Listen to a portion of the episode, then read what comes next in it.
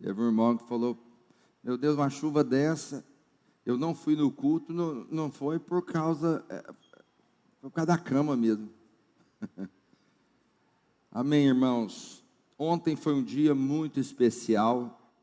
Nós, como videira, como vinha, é, em 30 países, batizamos 15 mil pessoas desde a África, Europa, Brasil e tantos outros países, 15 mil pessoas foram batizadas. Isso é um avivamento, é um avivamento. Eu sei que hoje nós estamos em uma maneira muito ruim de ser igreja, não podemos reunir todos juntos, você está amordaçado aí com essa máscara, né? É, e muitos, difícil de expressar às vezes com essa máscara, é muito ruim. Mas Deus tem feito grandes coisas. Durante a pandemia, dezenas das nossas células se multiplicaram. Muitas pessoas foram batizadas, muitas pessoas se converteram. Deus tem feito muitos milagres. Eu vou voltar a ler testemunho aqui de novo, porque Deus tem feito grandes coisas de fato, né? E isso é motivo de alegria, é um, um motivo de nós entendermos que Deus está presente e que Deus opera. Ele é o mesmo ontem, hoje e será eternamente. Isso é maravilhoso.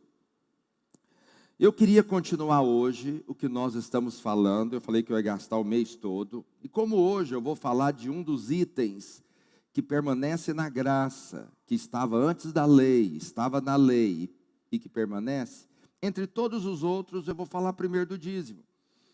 Por que do dízimo? Porque a semana que vem eu vou ver se eu falo sobre sangue, comer sangue, e sobre semeadura e colheita, que são coisas que permanecem ainda. Eu sei que pode parecer estranho para você, pastor, quer dizer que crente não deve comer sangue. Pois é, você vê que é um negócio que, se você tiver a mente natural, vai ficar parecendo que é uma lei para você. Mas se você tiver a mente de Cristo, você vai perceber que é uma direção de Deus para nós. Isso está antes da lei, está na lei, está depois da lei. Comer sangue nenhum crente deveria comer. Eu sei que muita gente gosta de tal de sarapatel, né? Quem já comeu sarapatel aí? Comeu sangue. Chouriço. Quem já comeu chouriço? É puro sangue aquele negócio. Molho pardo é feito com sangue. Eu não como. Eu não como sangue. Muita gente diz, pastor, mas a carne, quando você corta, ela derrama sangue. Não é verdade. Não é verdade. Se você conversar com alguém que tem um frigorífico, ele vai te explicar como que o boi é morto. Eles tiram todo o sangue do animal. Então, quando você corta a carne, aquela picanha lá, aquilo ali é água saindo. Agora a carne é vermelha. Então a água sai avermelhada, mas não tem sangue mais ali na carne. Entende? O sangue já foi tirado. Muita gente tinha o costume de matar frango. Quem é dessa época que torcia o pescoço do, e jogava lá no quintal? pois é, essa não é a maneira apropriada. A Bíblia chega a dizer que você não deveria comer carne sufocada. Entende? A maneira de matar é como desde o princípio. Você corta e derrama no chão o sangue. Entende? Aí você fica parecendo, pastor, você é um pregador da graça, está falando umas coisas agora. Pois é, tem coisas que nunca mudaram. Eu vou te falar, tem coisas que são eternas, nunca mudam. Deus nunca muda, irmãos. Ele é o mesmo ontem, hoje e será eternamente. Então, mesmo que tivemos uma dispensação da lei, onde era por mérito, a Bíblia diz que a lei era boa. Por que, que a lei era boa? Porque mostrava quem Deus é. Isso é muito importante. Hoje eu queria falar para você do dízimo, mas eu queria falar com a maior tranquilidade possível. Por quê, pastor? Porque desde quando começou esse burburinho de que o dízimo é da lei e não da graça, eu sou dizimista. Então eu preciso de ter convicção do que eu faço. O que eu faço tem que estar pautado por aquilo que eu creio. Eu reconheço. Se você não crê, não deveria praticar mesmo. Mas você sabe, o meu alvo não é convencer quem não dizima a dizimar. Porque, vou ser honesto para você, quem não dizima, às vezes ele só tem um pretexto para mostrar o coração dele. Entende? Eu não estou interessado em convencer ninguém a dizimar. Qual que é o meu interesse? É dar convicção para quem dizima que ele está fazendo a coisa certa. É só isso meu objetivo. Não vou te convencer a dizimar, ser um dizimista. Claro, se você tem um coração aberto, você vai conhecer a verdade. Porque para mim é muito claro, muito límpido a, verdade da palavra. Não tem como fugir dela, entende? Então, se você tiver o coração aberto aqui, eu vou ser honesto para você. A Bíblia vai te fechar de tal forma no final que você vai ficar encurralado. Está aberto a ser convencido? Não convencido a dizimar, convencido a ter convicção. Amém? Outra observação: se você não ouviu as duas mensagens anteriores, talvez você tenha um pouquinho de dificuldade de entender. Então eu te aconselho a ouvir os dois domingos anteriores. Eu ministrei, estou ministrando só de manhã, mas os pastores estão ministrando a mesma palavra à noite. As duas estão disponíveis no nosso canal no YouTube. Então, nos dois domingos, eu disse para você algumas coisas importantes. Eu disse para você que a lei de Moisés começou aonde? No Monte Sinai. Repita comigo, Monte Sinai. A lei de Moisés começou no Monte Sinai e terminou com quem? Cristo. Então, a, o tempo da lei de Moisés teve início e teve fim. Está claro para você isso? A lei de Deus é eterna, ela sempre existiu. No Éden existia a lei, no céu existia a lei, e hoje existe a lei. Por quê? A lei não. Jesus falou que eu não vim revogar a lei. Como que Jesus vai revogar algo que é eterno? Não tem como. Então ele não veio revogar, ele veio cumprir. Entende? Então a lei sempre existiu, porque a lei é quem Deus é. Mas a dispensação da lei começou com Moisés e terminou com Cristo. Qual que é o diferencial da lei de Deus para a lei de Moisés? O diferencial é que a lei de Deus não nos exige cumprimento. Você não precisa cumprir para ser abençoado. A lei de Moisés tinha o si. Se você atentamente cumprir a minha lei, eu vou te abençoar. Se você não cumprir, eu vou te amaldiçoar. Essa era a lei de Moisés. Está claro para os irmãos? A lei de Moisés começou e terminou. Paulo diz o seguinte: que quem está debaixo da lei de Moisés está debaixo de maldição. Por quê? Porque ele quer cumprir para merecer. Ninguém dá conta de cumprir a lei a lei não foi dada para o homem cumprir, a lei foi dada para mostrar a incapacidade do homem de cumprir a lei. Hoje tem lei? Pergunta que eu estou com o seu irmão, tem lei hoje? Qual que é a lei que tem hoje? A Bíblia diz que hoje nós estamos debaixo da lei do Espírito e da vida. Essa lei está onde? Nas tábuas. Ela está cravada no nosso coração. Está me entendendo? Eu não tenho que cumprir a lei agora. Eu manifesto a lei na minha vida. Está me entendendo ou não? O que, que Jesus falou? Jesus falou o seguinte: se a vossa justiça não exceder em muito, em muito, a dos escribas e fariseus, jamais entrarei no reino de Deus. Então preste atenção aqui comigo, vamos lá na sequência. A lei dizia: não matarás a lei dizia: não matarás. Eu, porém, vos digo: no tempo da graça, se você irá contra o seu irmão, você já matou. Excede ou não excede? Qual que é o padrão é mais elevado, da lei ou da graça? Da lei era se você enfiasse uma faca na barriga do irmão. A graça, se você irá contra o irmão.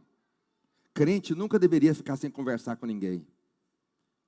Porque você está sem conversar com alguém porque você está irado com ele. E a ira é você matar o irmão, você está matando. Você não deveria matar ninguém. Por isso, Paulo diz o seguinte: o que depender de você, tem paz com todos os homens. É isso que Paulo diz. Entendeu? Não matarás, eu porém vos digo: quem irá já matou. A lei dizia: não adulterarás. Eu porém vos digo: quem olhar para uma mulher com intenção impura, já adulterou. Qual padrão é mais elevado? Dormir na cama com a mulher ou olhar? Qual? Da lei. Mas então vamos lá para o dízimo. A lei dizia: dizimarás. Eu, porém, vos digo: se você não der tudo o que você tem, não pode ser meu discípulo. Você quer viver na graça? Então dá tudo que você tem. Esse é o padrão da graça. Você não deveria ter nem casa, nem carro.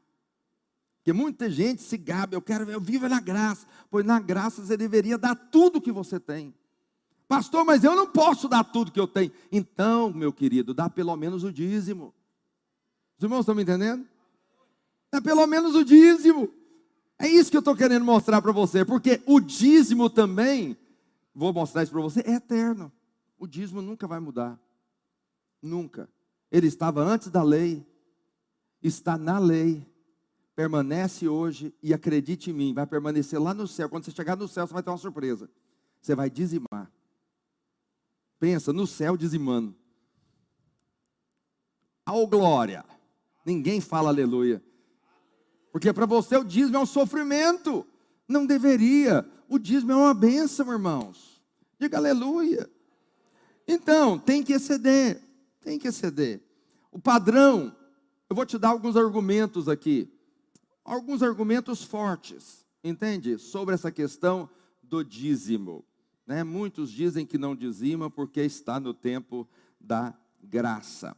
Então, o dízimo aqui, ele permanece hoje porque ele é um padrão antes, durante e depois. Então, se você quer exceder a lei de Moisés, você deveria dar tudo o que você tem. Porém, agora não é uma questão de mandamento mais. Eu não dou o dízimo por questão de mandamento. Eu dou o dízimo agora por uma questão de generosidade. Generosidade.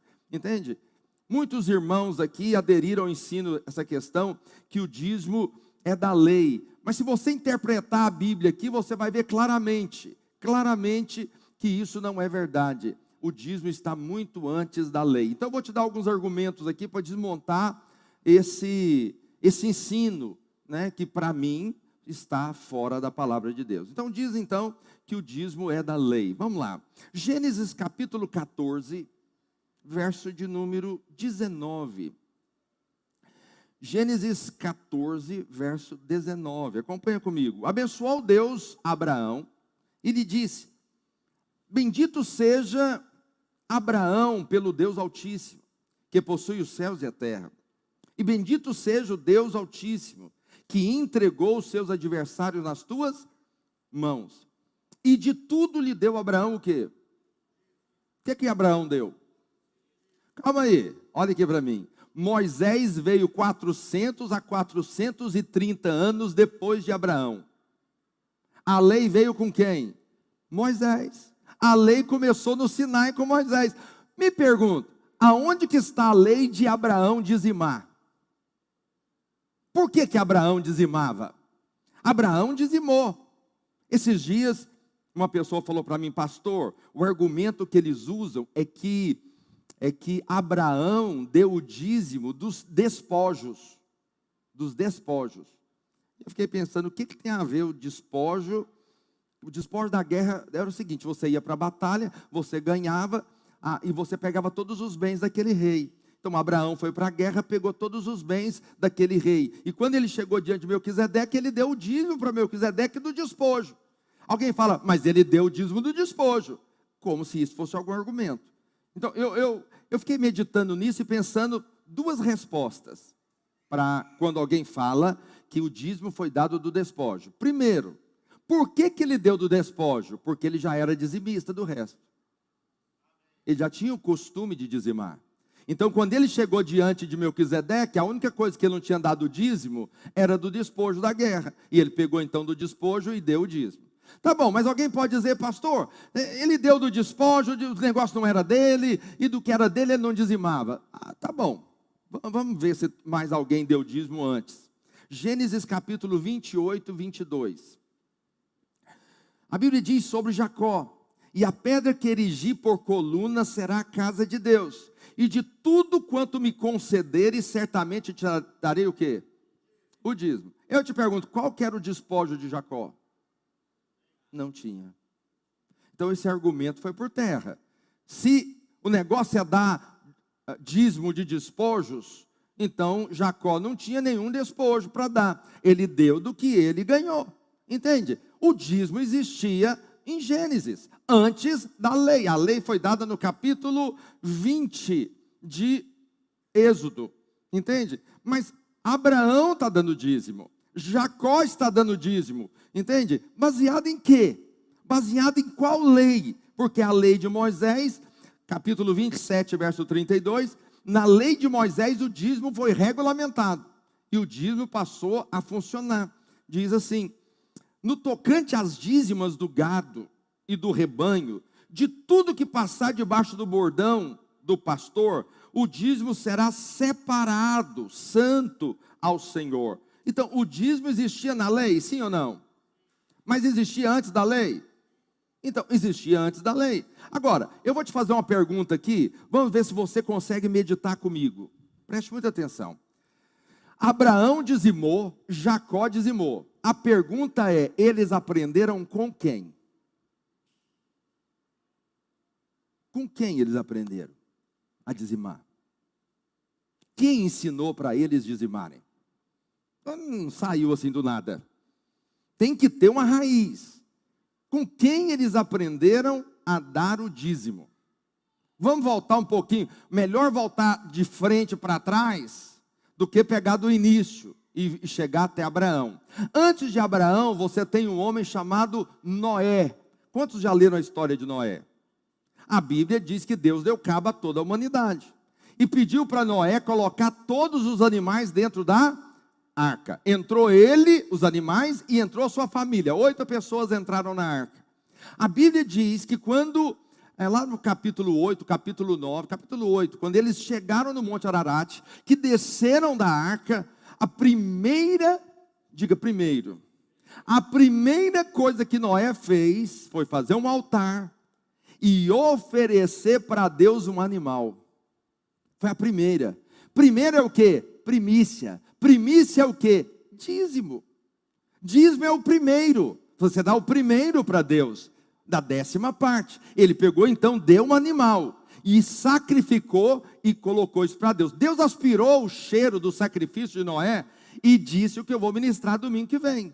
Desde quando durar a terra, não é enquanto durar a, a, a, a, a lei, ou durar a dispensação de Moisés, enquanto tiver a terra, enquanto tiver o homem, haverá sementeira e ceifa, semeadura e colheita. Entende? Mas ele ofereceu.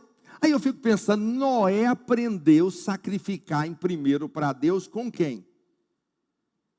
Quem? Com quem Noé aprendeu? Aí eu voltei um pouquinho mais na história. Lá no capítulo 4 de Gênesis, você tem a história dos dois filhos de Adão. Lembra o nome deles? Caim e Abel.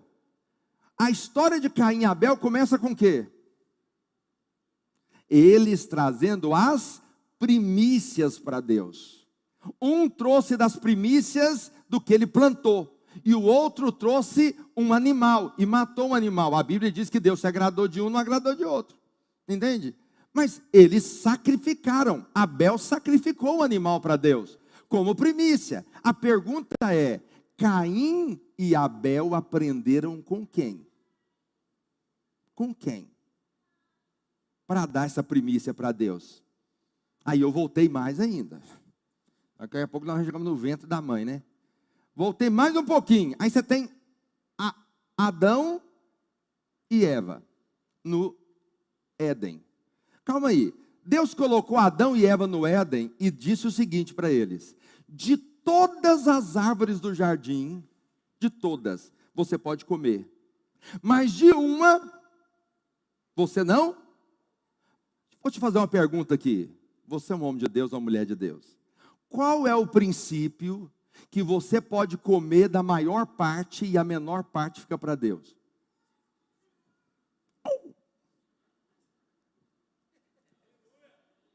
Qual é o princípio que a maior parte é sua e uma parte é de Deus? Está lá no Éden. No Éden. Deus falou de todo, nove, cada nove árvores vocês podem comer. 90% vocês podem comer, 10% não comem. Esse é um princípio do dízimo. Mas aí, o que, que acontece? Caim, Abel sacrificou um animal. Aonde ele aprendeu? A Bíblia diz que quando Adão e Eva eles pecaram, eles cozeram folhas de figueira e tamparam a sua nudez. Está comigo até aqui? Deus chegou e falou: essa maneira não é apropriada de justificar. Eu vou justificar vocês de maneira apropriada. O que, que Deus fez? Matou um animal, possivelmente seja um cordeiro. Matou um animal, pegou a pele do animal e vestiu Adão e Eva. Que aquele animal era o que? Um sacrifício. Ele fez um sacrifício. Aí você fala, pastor, mas isso foi feito no Éden. Calma aí. Caim e Abel são os primeiros filhos de Adão depois do pecado, depois que eles saíram do Éden. Eles viram o sacrifício, Caim e Abel? Sim ou não? Não. Eles estavam lá? Não, não estavam. Eu te pergunto, com quem ele aprendeu a sacrificar? Com Adão. Possivelmente Adão, depois do Éden, passou a fazer o que? Oferecer a primícia para Deus. Ele matava animais e oferecia para Deus. Ele, ele sacrificava animais e oferecia para Deus. E os filhos viam. A, Caim viu. Abel viu ao ponto de quando, depois do pecado, depois da saída do Éden, eles oferecem para Deus, e Abel oferece um sacrifício, assim como Noé ofereceu um sacrifício, assim como Abraão dá o dízimo para Melquisedeque, assim como Jacó dá o dízimo para Deus. Os irmãos estão comigo aqui ou não? Está tão claro isso na Bíblia. Isso vem lá de Gênesis, lá do, de Adão e Eva o princípio de dar o primeiro para Deus, entende? Muito claro isso na palavra, entende? Mas, Romanos 11, 16, o que, que é o princípio de dar esse primeiro para Deus? Entende? É muito importante você entender o que, que é o dízimo. Olha aqui para mim, antes de ler. Alguém tem dinheiro? Minha carteira está lá na. Alguém tem uma nota aí? Qualquer nota. Qualquer nota. Pega uma nota aí na sua carteira. Pode ser. Você não vai trazer de oferta, não vai ficar em paz. Não, não, não, pode ficar aí. Só levanta ela. Qualquer nota. Não levanta de 200, não, senão constrange os irmãos do lado. Tem aí uma notinha? Pega aí uma notinha, irmão. Você não tem nada? Só cartão de crédito? Está amarrado. Dá uma balançada nesse dinheiro aí. Cara, é 200 naves. Dois, né? Levanta o seu dinheiro assim, diga comigo. Esse dinheiro é imundo, impuro e amaldiçoado. Pode guardar. Pastor, o que, você está falando? Olha aqui para mim. Você acha que esse dinheiro saiu da máquina, da casa da moeda e foi para sua mão? Você acha que esse dinheiro passou aonde? Eu vou te falar onde ele passou. Passou na mão de uma prostituta. Está comigo aqui? Passou na mão de um traficante. Passou na mão de um matador de aluguel. Passou na mão de um político ladrão, porque tem político honesto, passou na mão de um político ladrão, passou na mão de uma comissão para o Estado, para a prefeitura. Está comigo aqui? O que mais que eu posso citar que esse dinheiro fez? Hã? Passou na mão do macumbeiro para comprar uma galinha preta de sete dias consagrada. Maconheiro. Isso, maconha é droga, viu, Alex? Não sei se você sabe, mas é tudo igual. Esse dinheiro andou, meu irmão. Aí você fala, pastor, mas o negócio está na minha mão, o que, que eu tenho a ver com isso? Eu não sei se você. Sabe, lugar faz diferença. Lugar faz diferença. Casal nenhum deveria levar sua esposa no motel. Por quê? Porque o motel não é um lugar santo. A Bíblia diz: bem-aventurado é o leito sem mácula. Entende? Então, um ambiente onde só tem demônios. Ambientes são importantes. Por que, que aonde nós chegamos é consagrado? Porque nós estamos lá. nós santificamos o lugar. Então preste atenção, o dinheiro que está na sua mão é um dinheiro maldito. Maldito. Passou na mão de muita coisa horrível. Entende? Mas Paulo diz o seguinte: e se forem santas as primícias da massa, igualmente o será a sua totalidade. E se for santa a raiz, o que, que vai acontecer com os ramos? Serão santos também. Quando eu dizimo, eu santifico o meu dinheiro. Os irmãos estão me entendendo? Quando eu dou o primeiro para Deus, eu santifico o resto. Porque o dinheiro na nossa mão é imundo, irmãos. Ele é maldição pura. Eu vou te falar, por causa do dinheiro, filhos matam pais. Já viu isso na TV? Por causa de dinheiro, mari, ma, marido não, mas esposas matam marido.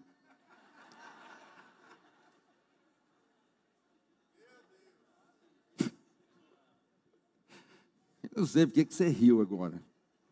Não estou entendendo.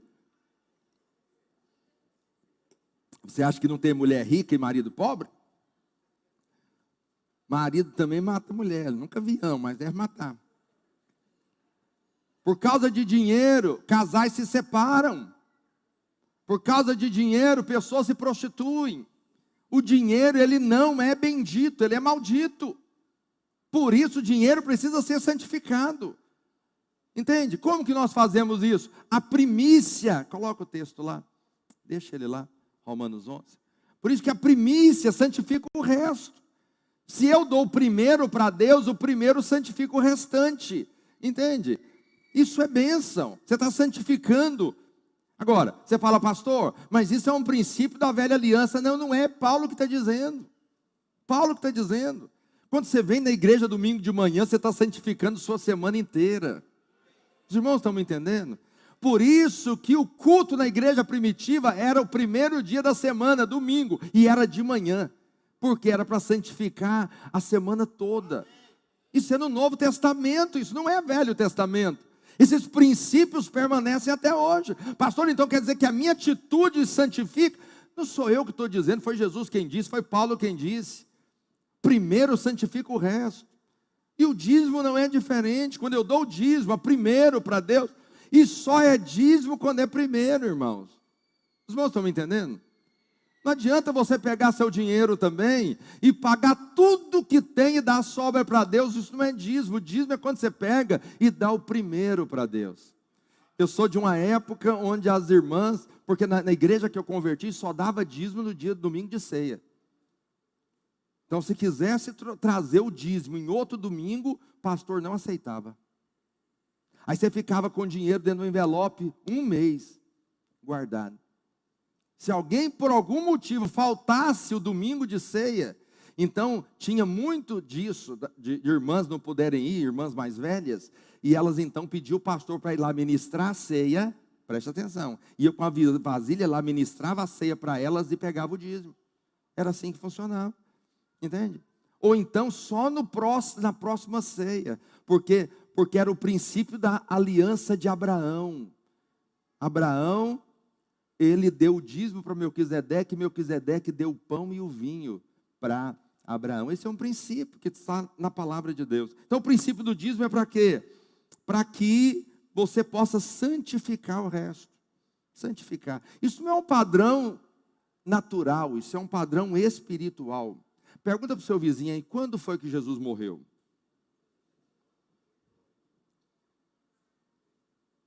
Jesus foi a primeira oferta, primeiro dízimo, ele foi entregue para santificar a igreja. Alguém santo foi entregue para que toda a igreja fosse santa. Só Jesus era santo. Ele foi entregue para que todos nós fôssemos santos. Você é santo porque você faz coisa boa? Você é santo porque ele é santo.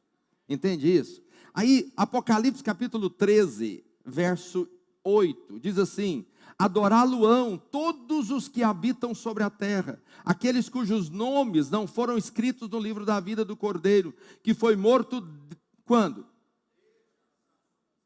Quando? Desde a fundação do mundo. Quando o Senhor decidiu criar a terra, ele falou: tem que matar Jesus, porque esse povo, para ser santificado, eu preciso entregar primeiro o meu filho. Então, esse é um princípio. Você não precisa chamar ele de dízimo, mas é um princípio eterno. Isso não muda. Para Deus criar a terra, para Deus criar o homem, primeiro ele teve que entregar o primeiro, que foi Jesus. Jesus não morreu há dois mil anos atrás. Jesus morreu desde a fundação do mundo. Está claro isso para você? Então eu não estou falando de algo da lei de Moisés. Eu estou falando de algo antes da lei de Moisés. Ok? Mas, a nova aliança, ela é continuação da aliança de Abraão. Preste atenção aqui que eu vou tentar encenar para você entender. Olha para cá.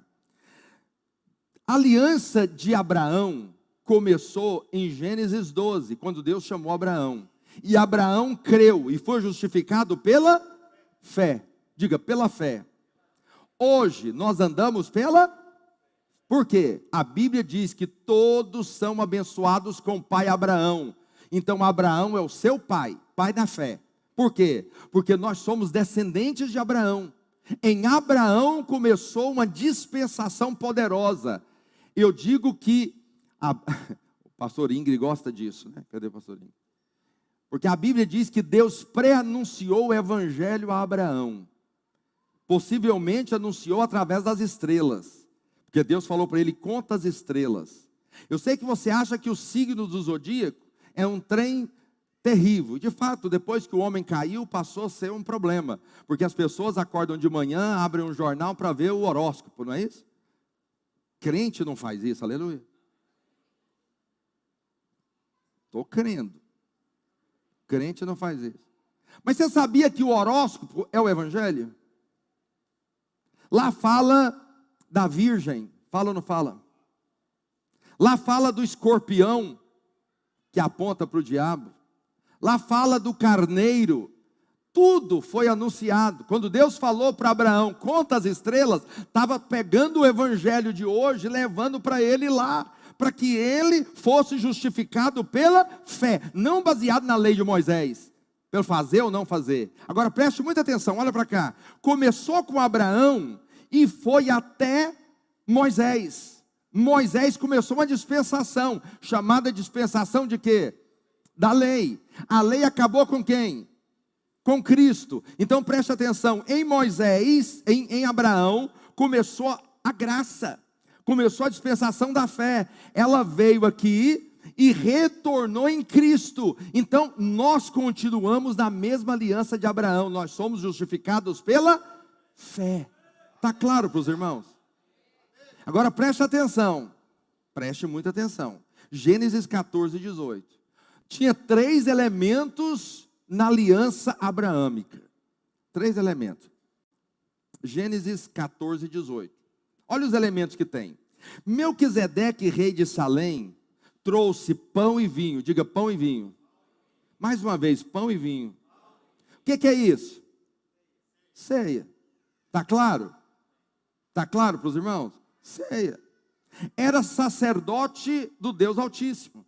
Abençoou ele Abraão e disse: Bendito seja Abraão pelo Deus Altíssimo, que possui os céus e a terra, e bendito seja o Deus Altíssimo, que entregou os teus adversários nas tuas mãos. E de tudo deu Abraão o que?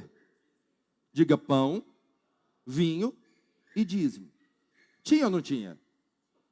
Então lá tinha a ceia e o dízimo. Na aliança abraâmica. Na aliança abraâmica tinha os três elementos. Agora preste atenção aqui para desmontar esse argumento que o dízimo é da lei. Se na aliança de Abraão tinha a ceia e o dízimo, aqueles que dizem que na graça não tem dízimo, não deveria ter ceia também.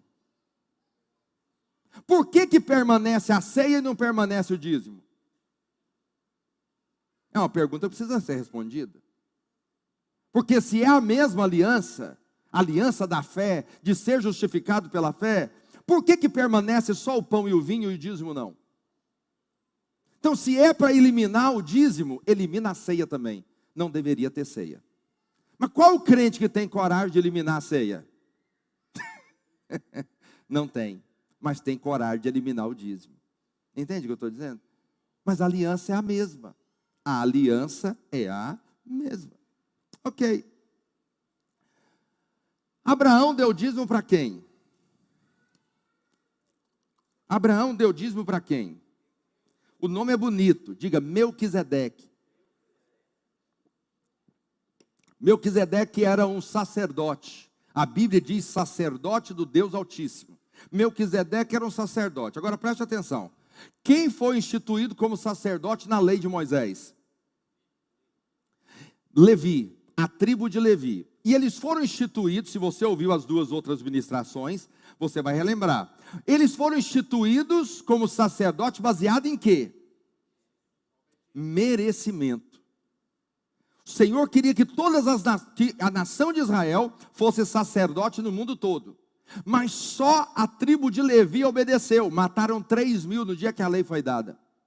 Porque eles obedeceram, Deus levantou eles então como sacerdotes. Então era o sacerdote da ordem de Levi. Mas Abraão deu o dízimo para Levi ou para Melquisedeque? Levi não tinha nascido. A ordem é a ordem de Melquisedeque. Então, antes de ter a ordem dos sacerdotes de Levi, durante a lei, já existia uma ordem sacerdotal que era a ordem de Melquisedeque.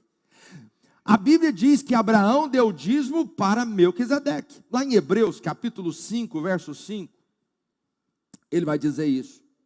Assim também Cristo, a si mesmo não se glorificou para se tornar sumo sacerdote, mas glorificou aquele que disse: Tu és o meu filho, falando de Jesus. Eu hoje te gerei, como em outro lugar também diz: Tu és sacerdote para sempre. Jesus é um sacerdote eterno. Mas da ordem de Levi? Não. Jesus é sacerdote eterno, segundo a ordem de quem? Melquisedeque.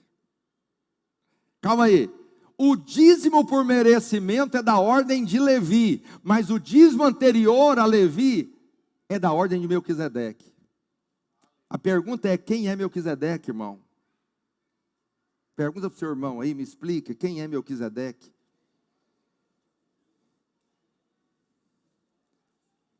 Quantos aqui ainda vão ter mais filhos? Aleluia. Um bom nome para você colocar no seu filho. Melquisedeque. Amém, Crisna? Melquisedeque. Hebreus capítulo 7, verso 1. Quem está aqui comigo, diga aleluia. Porque este Melquisedeque, ele era rei de quê? Salém, que é a mesma coisa que Jerusalém. Sacerdote do Deus Altíssimo, que saiu ao encontro de Abraão, enquanto voltava da matança dos reis e o abençoou, para o qual também Abraão separou o dízimo de tudo. Primeiramente se interpreta rei de justiça, depois também rei de Salém, ou seja, rei da paz. Sem pai, sem mãe. É possível? Alguém ser sem pai, sem mãe, sem genealogia, que não teve princípio de dias, nem fim de dias, entretanto feito semelhante ao Filho de Deus, e permanece sacerdote eternamente. Quem é sacerdote eterno? Só Jesus. Quem era Melquisedeque? Melquisedeque não tinha início de dias nem final de dias, era eterno. Não teve pai nem mãe, não tem genealogia. Está falando de quem, irmãos? Jesus. Melquisedeque é chamado na teologia, para quem estuda, de teofania. É uma manifestação de Cristo no Velho Testamento. Isso aconteceu com Josué, quando o anjo apareceu para Josué, ele estava na guerra e o sol parou. Quem estava lá? O anjo. Era Cristo. Era uma teofania. Cristo se manifestou. Calma aí. A Bíblia diz que tudo começa em Deus e termina em Deus começa em Deus, passa por meio dele e termina nele. O sacerdócio eterno começou em Cristo, Melquisedeque, e permanece em Cristo Jesus, porque só ele é sacerdote eterno. Está me entendendo? O evangelho foi pré-anunciado a Abraão, mas Jesus foi lá em Abraão para abençoar Abraão, dando a ele o pão e o vinho. Para que pão e vinho? Não tinha cruz ainda. Ninguém tinha morrido na cruz. Jesus morreu anos depois, milhares de anos depois. Aí ele ceiou com seus discípulos e falou: Agora vocês vão fazer isso em memória de mim. Mas porque ele morreu na cruz, mas não tinha. Mas o evangelho foi levado lá para Abraão, e Abraão creu e foi justificado pela fé. E Abraão tinha o pão, o vinho e o dízimo. Estava lá. Agora, Abraão entregou o dízimo para o próprio Cristo. A ordem de Melquisedeque. Então não é um sacerdote da lei, é um sacerdote eterno. Os irmãos estão comigo? Eu sei que é um, não é tão fácil às vezes de entender, e eu estou tentando colocar de uma maneira muito simples para você. Mas Abraão, ele ceiou e ele deu o dízimo para Melquisedeque, o rei de Salém, que é uma teofania, uma manifestação de Cristo no Velho Testamento. Abraão chega, Abraão tinha ido para a guerra. Qual guerra? Não sei se você lembra, eu vou te recordar a história. Abraão tinha um sobrinho Ló. Deus mandou separar os dois. Ló foi para um lugar e Abraão foi para o outro. Ló armou a sua tenda até chegar em Sodoma e Gomorra. E lá, antes de chegar em Sodoma e Gomorra, ele foi preso. Preso. Pegaram ele, levaram cativo. Abraão ficou sabendo disso, levantou guerra contra estes reis. E ele venceu a guerra.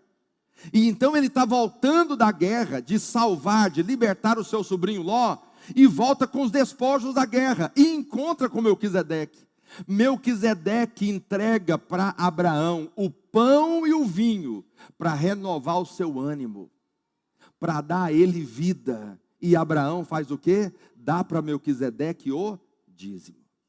Isso aqui é o que? É a aliança de Abraão. Gênesis, eu já li com você 14, 18. Então tudo indica que que Melquisedeque é uma teofania aqui. Agora, lá em Gênesis 3, 9, Gálatas 3, 9, perdão, diz assim: de modo que os da fé, quem é da fé aqui? Quem é da fé? São abençoados com quem? Você não é abençoado com o crente Davi. Você não é abençoado com o crente Daniel. Você é abençoado com o crente Abraão. Por quê? Porque Abraão é o pai da fé. O pai da fé. E ele dizimou. E ele dizimou. Agora, você tem que entender a grandeza de Melquisedeque. Quando Abraão dá o dízimo, a Hebreus diz que o menor é abençoado pelo maior. E quando você dá o dízimo, você reconhece a grandeza do outro. Então, quando Abraão dá o dízimo para Melquisedeque, estava reconhecendo o quanto Melquisedeque era grande, e era mesmo, porque era o próprio Cristo. Quando você dá o dízimo para Jesus, você está reconhecendo o quanto Jesus é grande. Entendeu o que eu estou dizendo? O quanto ele é grande. Quando você não dá, você não reconhece. Eu sei que no nosso meio não tem uma cultura de dar presentes. Na cultura dos reis tinha. Quando alguém ia visitar um rei levava um presente, o que, que ele queria? Ele queria ser lembrado. Aí veio uma cultura muito grande de honra. Então eles levavam os melhores presentes para o rei, para quando o rei fosse usar, lembrasse. Eu tenho, eu gosto de vinho, não, não é segredo. Não sou pinguço. Mas eu gosto de vinho. Sempre gostei. Então lá em casa eu não consigo comer um macarrão sem ter um bom vinho. Um bom vinho barato. Que vinho é coisa cara, né? Sempre lá em casa eu tenho, tomo um cálice de vinho, comer um macarrão, uma lasanha, aleluia, glória a Deus. E, e eu tenho os meus saca-rolhas. Meu saca-rolha é aquele, já viu aquele saca-rolha comum do comum? Conhece saca-rolha? Não, você não bebe vinho. Meu saca-rolha é um saca-rolha bem simples. Aí um irmão me deu um saca-rolha. O saca-rolha é tão sofisticado que eu não dei conta de, de arrancar a rolha do vinho. Estou usando o velho, ele vai ter que me ensinar. Mas toda hora que eu pego no saca-rolha para tentar usar, eu lembro do irmão. Eu fui na casa dele comer. A hora que eu vi o saca-rolha, eu falei, rapaz, nem Salomão em toda a sua glória teve um saca-rolha desse. Aí no dia do meu aniversário ele me deu um saca-rolha de presente. Mas não dei conta de usar o negócio. Porque quando você aperta, ele enrosca. Quando você puxa, ele desenrosca. Aí a rolha fica. Vou ter que aprender. Mas eu não esqueço do irmão. Entende o que eu estou dizendo? O dízimo não é para Deus se lembrar de você. É para você se lembrar o quanto Deus é grande. Deus é grande. Quando você dá, você está lembrando você da grandeza de Deus e daquilo que Ele pode fazer na sua vida. Quem está me entendendo, diga amém. Então, essa aliança tem pão, vinho e tem também o dízimo. Entende? Agora eu vou falar algo para você. Projeta para mim Apocalipse 19, 9.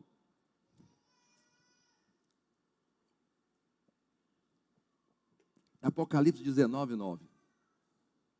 Então me falou o anjo: escreve, bem-aventurado aqueles que são chamados a quê? Não ouvi. Ceia. Essa ceia aqui está. Qual livro? Apocalipse, no capítulo 19. Por quê? Preste atenção. A ceia é eterna. Porque a ceia é comunhão.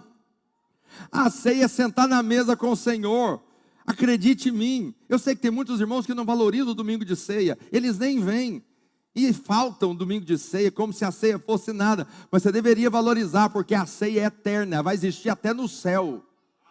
Agora eu vou te falar algo, vou te falar o que eu creio. Para mim, assim como a dispensação de Abraão começou e permanece em nós hoje, e essa graça vai vir na vida eterna, a ceia é eterna, mas para mim o dízimo é eterno do mesmo jeito. Se a ceia é eterna e a ceia está na aliança de Abraão, então o dízimo também será eterno também pertence à mesma aliança. Mas eu entendo, muitos irmãos têm dificuldade quando tem homem envolvido. Se ele pudesse dar o dízimo na mão de Deus, na mão do Senhor, eu acho que ele resolveria a coisa. O problema é que tem um tal do pastor Mauro, tem o pastor João, pastor André, eles são líderes da igreja. Quando tem homem envolvido, a gente tem uma nó na cabeça. Calma aí, eu estou dando dízimo, o que, que esse povo está fazendo com dízimo? É, é, muito dinheiro, como, é, como que faz? Eu entendo, mas Hebreus capítulo 7, verso 8, ele traz um esclarecimento para você entender como funciona. Diz assim: aliás, aqui são homens mortais os que recebem os dízimos. Então, quando você dá o dízimo, você, quem está pegando o dízimo aqui é um tesoureiro, é um pastor, eles vão administrar, colocar numa conta bancária e vão pagar a energia, pagar as coisas, vão administrar o dinheiro. Quando você dá o dízimo, você está dando para homens mortais. Mas eu continuo o texto. Ah, aliás, aqui são homens mortais os que recebem o dízimo, porém ali, aquele de quem se testifica que vive. O que, que ele está querendo dizer? seguinte, aqui quando você dá o dízimo, você está dando para homens. Mas quando Abraão deu o dízimo, ele deu para o próprio Cristo, próprio Jesus. Então ele está dizendo o seguinte: quando você dá o dízimo na igreja, você está dando para homens, mas quem está recebendo é, é o meu Quisedeque. É o próprio Cristo que está recebendo o dízimo. E eu vou te falar mais: dízimo não é dado para pobre. Dízimo não pode ser entregue em cesta básica. Dízimo só pode ser entregue para Cristo, e Cristo só tem um corpo, que é a igreja. Então, com todo respeito, você não tem autoridade de administrar seu dízimo. Não, pastor, meu dízimo eu dou um pouco aqui, um pouco eu, eu distribuo para os pobres, um pouco. Pois Jesus não aceitou isso. O dia que a mulher chegou e quebrou o vaso, qual que foi a reclamação do povo? Que desperdício. Poderia ter vendido e dado aos pobres. Jesus falou o quê? É verdade. Oh, Jesus. Jesus falou, oh, Jesus. Podia ter dado aos pobres. Não, Jesus falou o quê? Os pobres, vocês sempre têm eles com vocês. O que vocês quiserem fazer uma caridade, vocês fazem. Mas a mim nem sempre. Então ela fez uma boa ação o que ela fez, todo mundo deverá fazer. E mais, chegou no final, ela falou o seguinte: aonde for pregado o evangelho, vai ser lembrado do que ela fez, porque ela de fato deu o dízimo. Está me entendendo? Ela fez. Então, cuidado com esse princípio que todo mundo ensina aí, que você administra o dízimo do jeito que você quer. Isso não é verdade. Tá bom, mas mesmo te dando, mesmo te dando esses argumentos aqui, você pode falar, pastor, mas Jesus não falou do dízimo. Será? Será que Jesus não falou do dízimo? Pega a sua Bíblia, lá em Mateus 23, 23. Se você ler esse texto com simplicidade, eu estou encerrando, só mais quatro horas. Ainda mais nesse clima poderoso aqui. Quem está com frio aí, diga aleluia. Olha aí que coisa maravilhosa. Só em palmas para alguém reclamar do frio. E na videira ainda. Vamos ler aqui. Abra o seu coração agora, com simplicidade. Vamos ler o texto. Tem gente que fala, Jesus não falou de dízimo no Novo Testamento. Ai de vós. O capítulo 23, antes de ler o texto. Capítulo 23, Jesus começa a dar uma palavra para os discípulos. Se você ler o capítulo 23 inteiro, depois ele dispara uma série de de repreensões aos fariseus, mas são muitas. Capítulo 23 inteiro, ele começa a detonar os fariseus. E aqui não é diferente no verso 23. O que, que ele fala para os fariseus? Ai de vós, escribas e fariseus, vocês são hipócritas. Hipócritas. Por quê? Porque dais o dízimo de quê? Da hortelã, do endro e do cominho. Está aí o chefe Ramon que pode me dizer: isso aqui é uma carne? Isso aqui é um macarrão? Isso aqui é o quê? condimento e tempero. Não é isso? São coisas pequenas. Então, eles eram detalhistas do dízimo. Não tinha esse negócio, não. Ganhavam um presente e davam dízimo. O tempero, ele ganhou um tempero e tirava uma parte do tempero e dava o dízimo de tudo. Está me entendendo o que Jesus está falando? Vocês dão o dízimo da hortelã, do endro e do cominho, e tendes negligenciado os preceitos mais importantes da lei. Olha aqui para mim. Quais são os preceitos mais importantes da lei? Lê lá, três coisas: justiça, misericórdia. Vamos falar junto? Muita gente não falou, mais uma vez. Quem está na graça aqui? Isso aqui é da lei ou da graça? Então, se você acha que tudo que é da lei não deve ser praticado hoje, você tem que rasgar o que Jesus ensinou. Porque Jesus falou que a justiça, a misericórdia e a fé devem ser praticados hoje. E eles estão na lei. Mas eu te pergunto: justiça, misericórdia e fé estavam no Éden? Estava ou não? Estava. Quando Adão pecou, ele merecia o quê? E Deus teve o que dele? Misericórdia. Quem tem coragem de falar que isso aqui não deve ser praticado? Ninguém. Na graça você tem que viver isso aqui. Tem que manifestar isso aqui. Ninguém ignora isso. Mas vamos continuar. Ah, os preceitos mais importantes da lei, justiça, misericórdia e fé. Devíeis, porém, fazer estas coisas. Quais? Justiça, misericórdia e fé. Sem omitir aquelas. Quais? O dízimo do endro, da hortelã e do.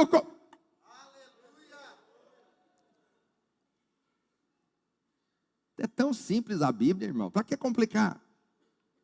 Não sou eu que estou falando, Jesus está ensinando.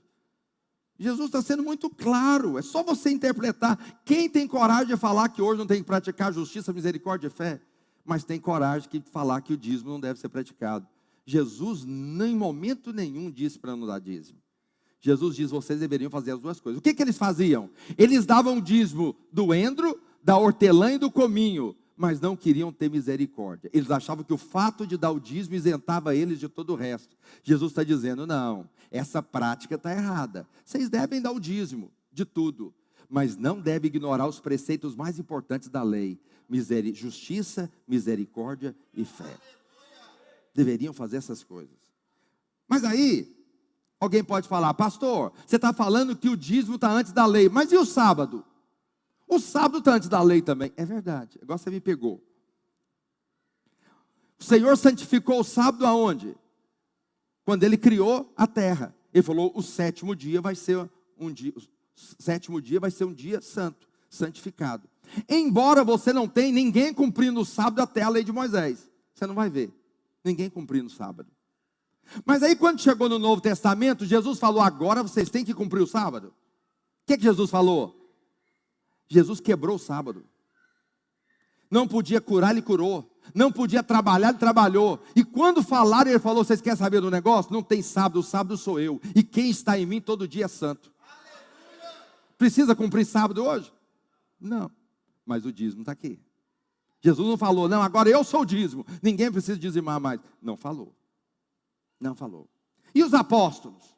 Será que os apóstolos firmaram no mesmo ensino? 1 Coríntios 16, 1. Eu tenho três minutos, fique em paz.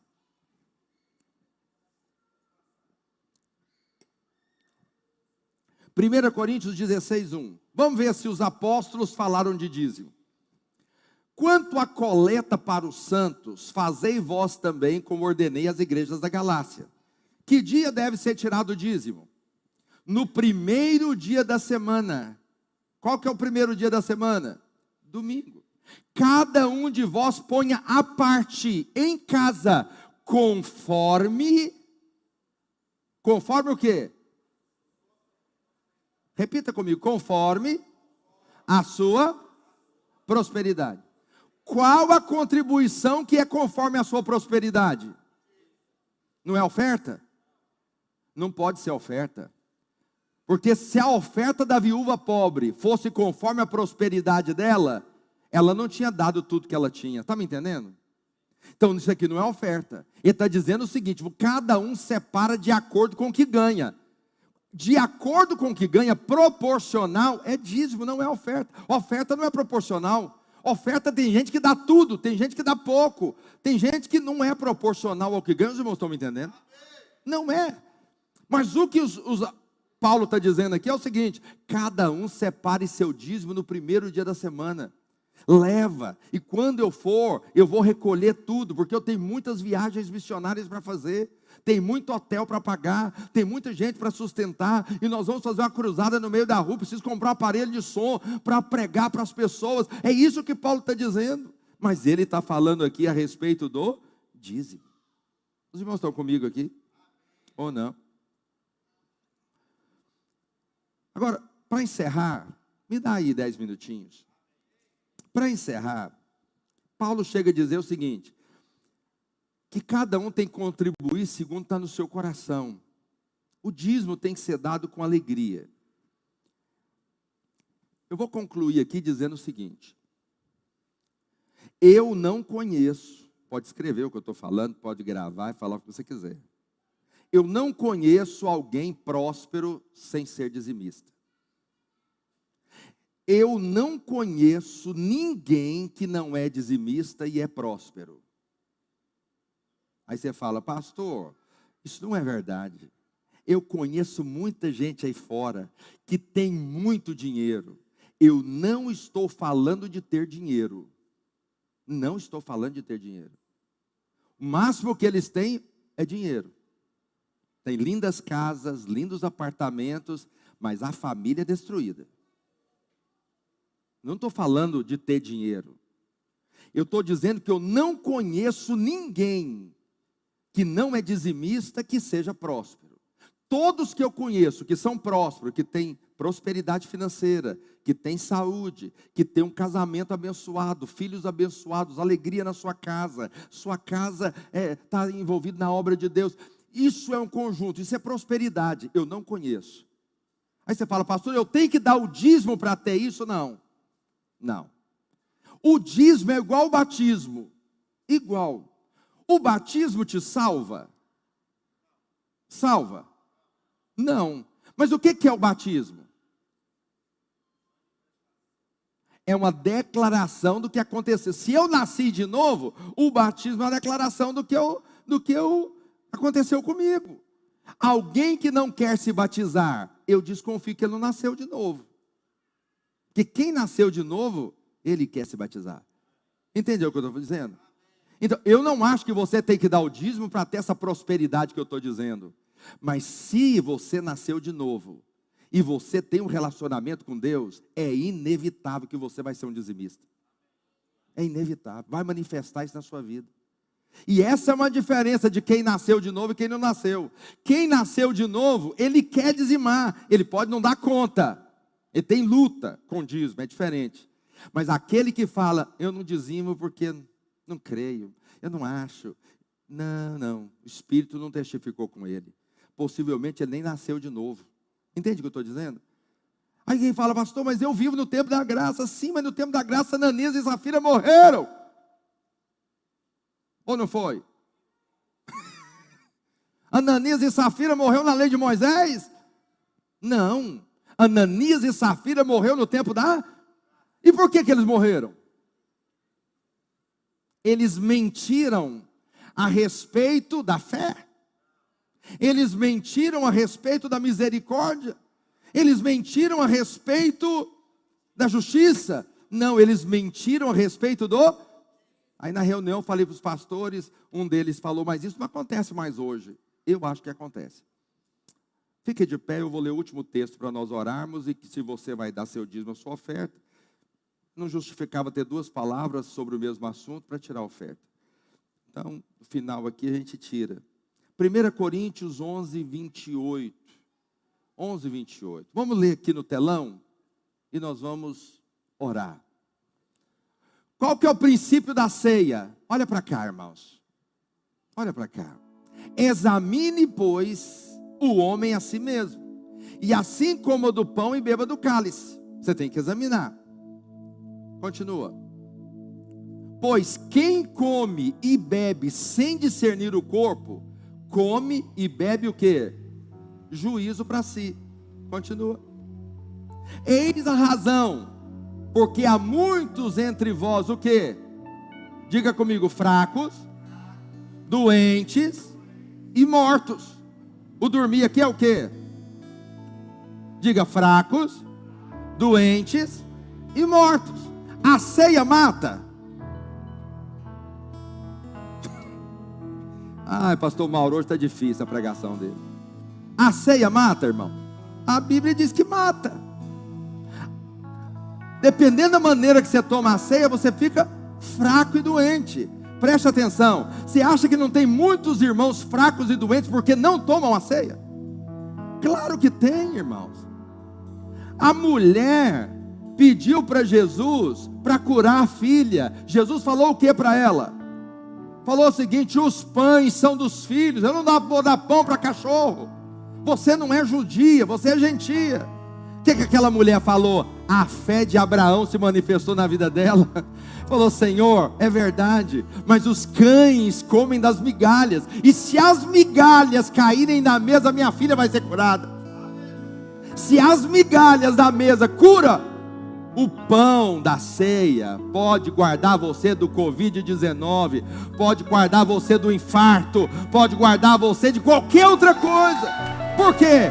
Porque tem poder. Agora, para mim não tem diferença nenhuma do dízimo. Tem muita gente morta espiritualmente, doente, porque não entendeu o princípio do dízimo. Mesmo os princípios espirituais são mesmo. Eu disse para você que na, na, na, na aliança de Abraão tinha a ceia e tinha o dízimo. Eu acho que o princípio é o mesmo. Tem muita gente doente, doente espiritual, por quê? Porque de fato não entende os princípios espirituais. Entende? Dízimo para mim é eterno, como a ceia é eterna, como a comunhão com Deus é eterna. Não, eu só quero trazer convicção para você que é dizimista. Eu quero dizer que você não está fazendo nada errado, você não está fazendo nada da lei. Você pode até estar tá fazendo da lei, mas você está fazendo o que é da lei, que era antes da lei, que é depois da lei e vai permanecer até quando você entrar no céu. Está me entendendo? Então fique em paz. Eu estou em paz em ser dizimista. Entende? Por quê? Porque para mim isso é um princípio eterno. Amém? Coloque a mão no seu coração onde você está. Senhor, em nome de Jesus.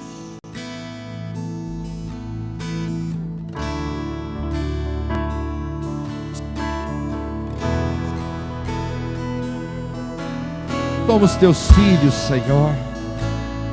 Queremos a verdade da tua palavra. Há tantos ventos de doutrina hoje. Uns dizem algo, outros dizem outra coisa. Nós queremos ficar com a verdade da tua palavra. Queremos ficar com aquilo que é eterno. Senhor, traz revelação ao nosso coração, nos alimente com essa verdade, para que possamos ter convicção da nossa fé, não ser levado de um lado para o outro, com todos os ventos, mas, ó Deus, firmados na palavra. Eu sei que a chuva vai cair, ó Deus amado, os rios vão transbordar. Eu sei, ó Deus amado, que o vento vai soprar, mas aqueles que estão firmados na tua palavra, eles, ó Deus, não vão cair. Vão cair mil, dez mil, mas eles não serão abalados, porque nós estamos firmados em cima daquilo que é eterno. Ó Deus, passarão os céus e a terra, mas a tua palavra que é eterna, ela não passará. Ó Deus, e nós estamos firmados nela, Senhor. Abençoe a vida do meu irmão, para que ele possa de fato ter convicção das verdades espirituais que estão registradas na tua palavra que ele seja alimentado, nutrido e fortalecido nesses dias, como Abraão o foi ao tomar, ó Deus, o pão e o vinho, ó Deus, ao praticar o dízimo, Pai, no nome de Jesus, dá-nos, ó Deus, as direções espirituais, em nome de Jesus. Amém, amém.